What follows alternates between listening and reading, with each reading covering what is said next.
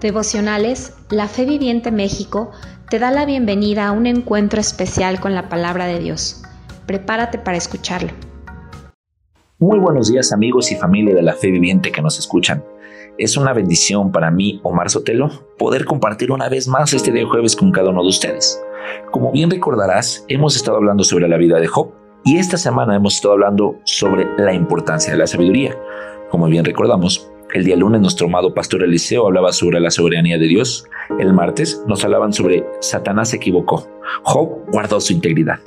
Y el día de ayer, miércoles, se habló sobre los malos reciben su castigo a su tiempo. El día de hoy yo quiero hablarte donde, eh, sobre dónde hallar sabiduría. Y para esto quiero que me acompañes al, al libro de Job, capítulo 28, versículo 12 al 28.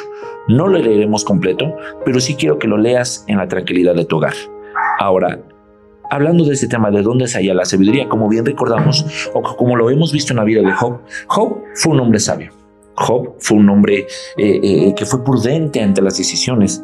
Yo creo que muchos de nosotros eh, haber estado en la situación que padeció Job, yo creo que muchos de nosotros haber vivido la situación que Job vivió, hubiéramos tomado la decisión de alejarnos, de apartarnos, de aún blasfemar en contra de Dios. Y recordemos que hubo un momento donde su misma esposa le dice a Job, maldice a tu Dios y muérete. La mujer, su ayuda idónea, la mujer que debería de apoyarlo, de aconsejarlo, de fortalecerlo, es la misma que le dice maldice a tu Dios y muérete. Pero Job sabiamente dice, si Dios da, Dios quita. En otros versículos, pero en ese versículo enseguida dice, si sabemos recibir lo bueno de Dios, también sepamos recibir lo malo. Job fue un hombre sabio. Job fue un hombre prudente. Ahora, este tema el día de hoy hablamos sobre dónde se halla la sabiduría. Cuando si leemos todo este Job, capítulo 28, versículo 2 al 28, podemos notar que la sabiduría no se compra con dinero o oro.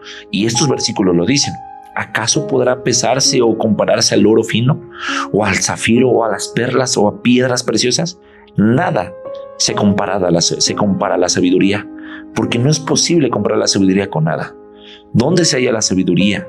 ¿Cómo podemos hacernos hombres sabios? Ahora, a este punto, o mujeres sabias, hasta este punto quiero decirte algo. Inteligencia no es igual que sabiduría. Y conocimiento no es igual que sabiduría. Alguna ocasión le preguntaba al pastor Eliseo pues, qué era la sabiduría. Y muy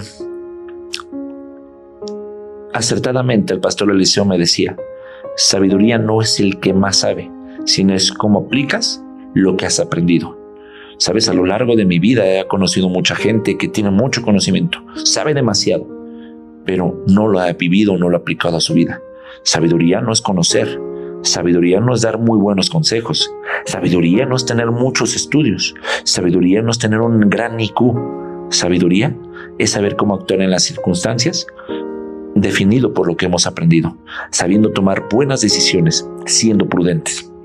Y llama, la atención en este capítulo 28 de Job, que después de decir que la sabiduría no es, no, no, no, no se puede comparar a nada, no se puede comparar con nada, dice al final, en el versículo 28, y dijo el hombre, he aquí, el temor reverente es la sabiduría y el apartarse del mal es la prudencia.